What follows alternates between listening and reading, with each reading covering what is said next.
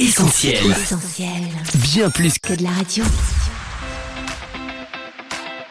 Essentiel Académie, Académie. Julie et Mag. Salut à tous, Julie au micro d'Essentiel Académie en compagnie de Coach Mag. Salut Julie, salut les auditeurs. Vous nous écoutez sur essentielradio.com ou sur notre appli.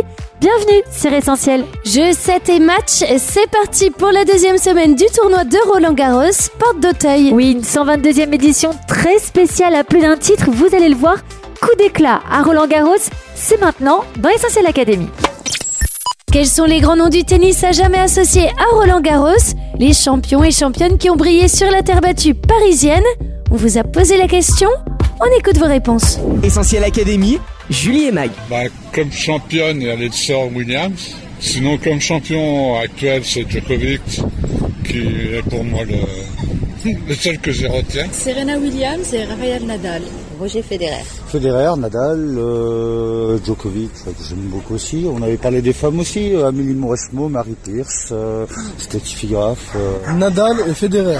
Yannick Noah, Rafael Nadal, Djokovic. Djokovic. Caroline Garcia, mais elle est de Lyon et elle joue à Roland Garros. Raphaël Nadal. Sinon, dans les anciens, il y en a deux. Il y a Borg et puis il y a Noah. Merci à tous pour vos réponses. Mag, premier coup d'éclat cette année à Roland Garros, c'est la célébration de la victoire d'un Français, Yannick Noah. Oui Julie, Roland Garros 1983, c'était il y a pile 40 ans.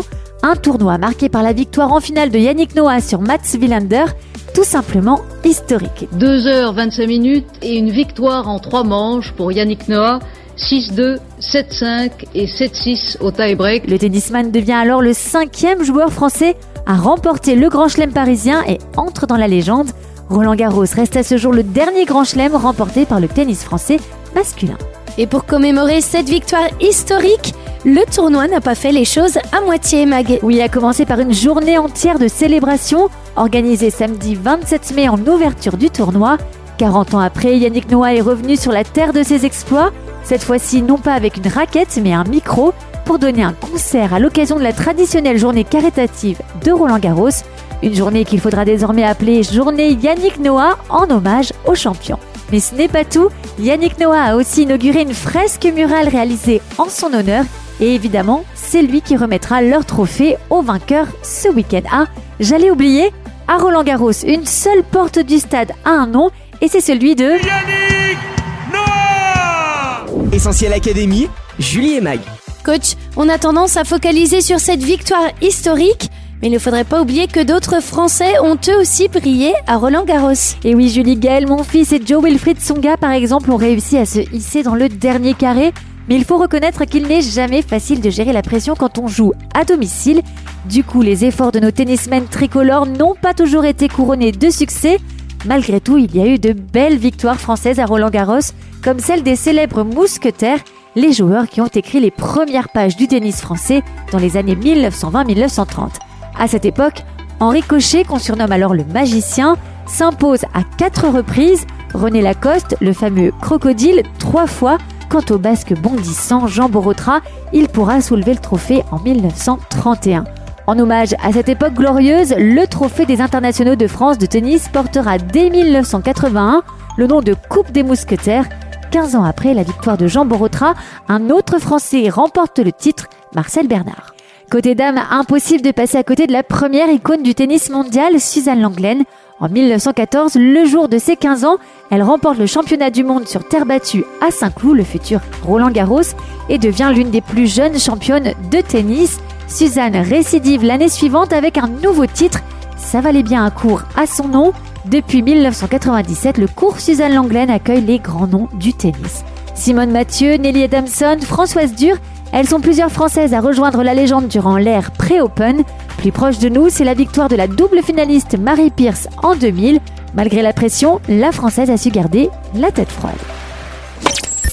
Autre coup d'éclat de cette édition 2023, Mag, c'est le forfait de Rafael Nadal, figure légendaire du tournoi. Effectivement, Julie, l'annonce a fait sensation quand on sait que l'Espagnol a régné en maître porte d'Auteuil. Difficile d'oublier son palmarès unique et inégalé. 14 titres tout de même sur la terre battue parisienne. Après une première participation et un premier titre en 2005, le Mallorquin enchaîne avec trois victoires supplémentaires. Malgré une défaite en 2009, La machine Rafael Nadal est relancée et le sportif remporte alors le tournoi 5 fois de suite, battu en 2015 par Novak Djokovic, puis forfait en 2016.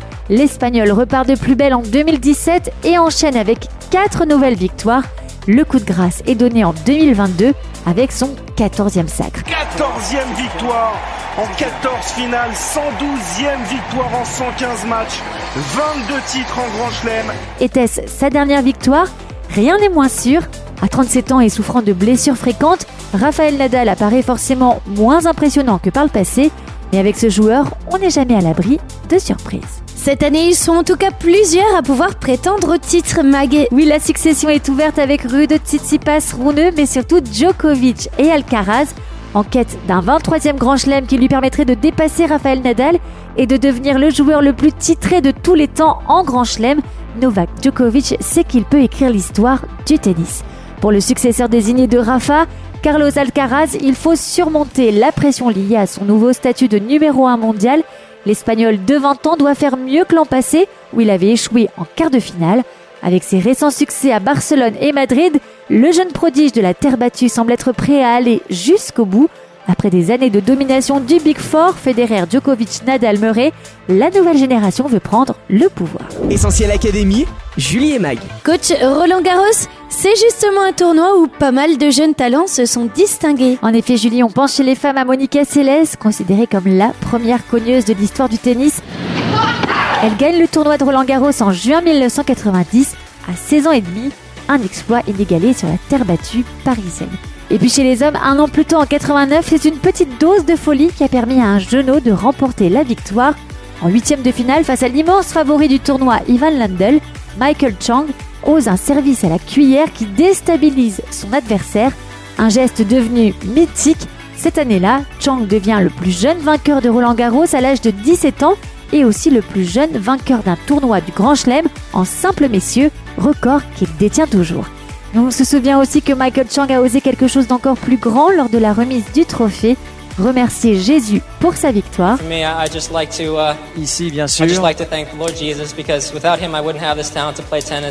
J'aimerais également remercier Luigi, me semble-t-il avoir compris. Ah, petite erreur de traduction du côté de Nelson Montfort. Nelson, il a remercié Jésus. Jésus, que Michael Chang considère comme son meilleur coach de vie, devenu l'un des tout meilleurs joueurs de tennis au monde, le jeune américain témoignera par la suite à de nombreuses reprises de sa foi et de l'importance de la prière et de la lecture de la Bible.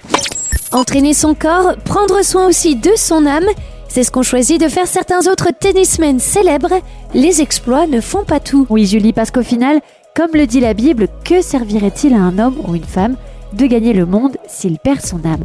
C'est ce qu'a réalisé un jour Marie Pierce, née en 2000 et à 25 ans. La joueuse franco-américaine mène une carrière au plus haut niveau.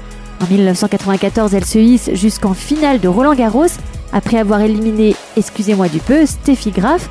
En 95, elle remporte l'Open d'Australie et s'installe durablement dans le top 5 mondial. Pourtant, tout n'est pas aussi rose en coulisses. Côté famille, Marie Pierce reste profondément marquée par les brutalités et les menaces de mort de son père Jim Pierce qui l'a entraînée pendant des années. Et puis malgré ses victoires sur les cours de tennis, elle a le sentiment qu'il lui manque quelque chose, elle ressent un vide. C'est aussi en coulisses, loin des projecteurs, que Marie Pierce va vivre une rencontre décisive grâce à Linda Wild, une joueuse de tennis chrétienne qui lui témoigne un jour de Jésus. Puis un jour, il y avait une autre fille sur le circuit, et puis je l'ai remarqué, je dis tiens, elle est différente, elle a quelque chose, elle. Elle me dit, bah, j'ai Jésus dans mon cœur. Je dis, bah, moi, j'ai pas Jésus dans mon cœur. Je dis, ok Seigneur, je te donne ma vie, je me repens de tous mes péchés, viens Jésus dans mon cœur, et c'est le moment où je suis née de nouveau. Et c'était incroyable, j'ai ressenti un paix, mais extraordinaire, que j'étais toujours à la recherche d'une paix comme ça. Et le Seigneur m'a montré, bah voilà, maintenant Marie, il faut que tu pardonnes ton papa. Et j'ai fait, ah là là, oui, c'est vrai, Seigneur, t'as raison, excuse-moi. Donc j'ai dit, ok, aide-moi, j'ai vraiment besoin d'aide, j'ai besoin que tu m'aides là et fais un miracle parce que là, toute seule moi-même, je peux pas, c'est impossible. Donc vraiment, par miracle, le Seigneur m'a aidé et j'ai pu pardonner mon père et mon cœur était complètement changé, j'étais restaurée, j'ai eu un cœur pour mon père et un amour que j'avais pas pour lui. Trois mois plus tard, Marie Pierce est à Roland Garros, mais elle n'arrive pas dans les meilleures conditions, blessée à l'épaule. Et pourtant, en quart de finale, elle se défait de Monica Seles en réalisant un coup devenu légendaire entre les jambes. Oh là là, c'est extraordinaire Elle est bonne Elle est bonne Oh là faudra, ce sera l'image du jour. Puis elle fait tomber la numéro 1 mondiale Martina Hingis en demi-finale. C'est gagné Jean-Paul et bien voilà, Marie Pierce qui a battu Martina Hingis ici. Avant d'être sacrée face à l'Espagnole Conchita Martinez au terme d'une rencontre mémorable qui fait d'elle la dernière gagnante française à Roland Garros. Cerise sur le gâteau, cette année-là, Marie Pierce triomphe en simple mais aussi en double, un exploit rarissime. Je dois dire que le Seigneur m'a beaucoup aidé, reconnaître à Marie Pierce. Je suis arrivée en paix, changée à l'intérieur de moi, en sachant que le Seigneur contrôlait toutes choses et que je n'avais pas besoin de m'inquiéter. Avant, c'était tellement difficile de gérer toute la pression, les attentes, les médias, le public. Là, avant mes matchs, je priais et je remettais tout entre les mains du Seigneur. La paix du cœur, la guérison des blessures du passé, une vie transformée, c'est ce qu'a expérimenté un jour Marie Pierce. Mais cette nouvelle naissance qu'elle évoquait tout à l'heure n'est pas réservée qu'aux champions de tennis. Elle est pour vous également si, comme Marie, vous vous repentez de vos péchés et acceptez de confier votre vie à Jésus, tout simplement. La balle est dans votre camp. Essentiel Académie, Julie et Mag. Merci coach pour ces conseils. Pour résumer cette émission spéciale Coup d'éclat Roland Garros, on retient 1. Le 40e anniversaire de la victoire de Yannick Noah. 2. Le triomphe français des fameux mousquetaires. 3. L'absence cette année de Monsieur Roland Garros, alias Raphaël Nadal. 4. La victoire de Monica Seles à tout juste 16 ans et demi et celle de Michael Chang à 17 ans. Enfin 5. La formidable année 2000 de Marie Pierce. Deux trophées à Roland Garros, mais surtout une vie nouvelle avec Jésus et de belles victoires à la clé. Jeux 7 et match, notre émission touche à sa fin. Merci à tous d'avoir été au rendez-vous. Comme d'hab, vous allez pouvoir réécouter Essentiel Academy en podcast d'ici quelques minutes sur essentielradio.com, Spotify, Deezer ou notre appli mobile. On se quitte pour mieux se retrouver sur les réseaux sociaux, Facebook, Twitter, Instagram, mais aussi TikTok. Mag, à la semaine prochaine. Oui, à la semaine prochaine Julie, prenez soin de vous. Salut, bye bye. On retrouve, tous nos programmes sur essentielradio.com.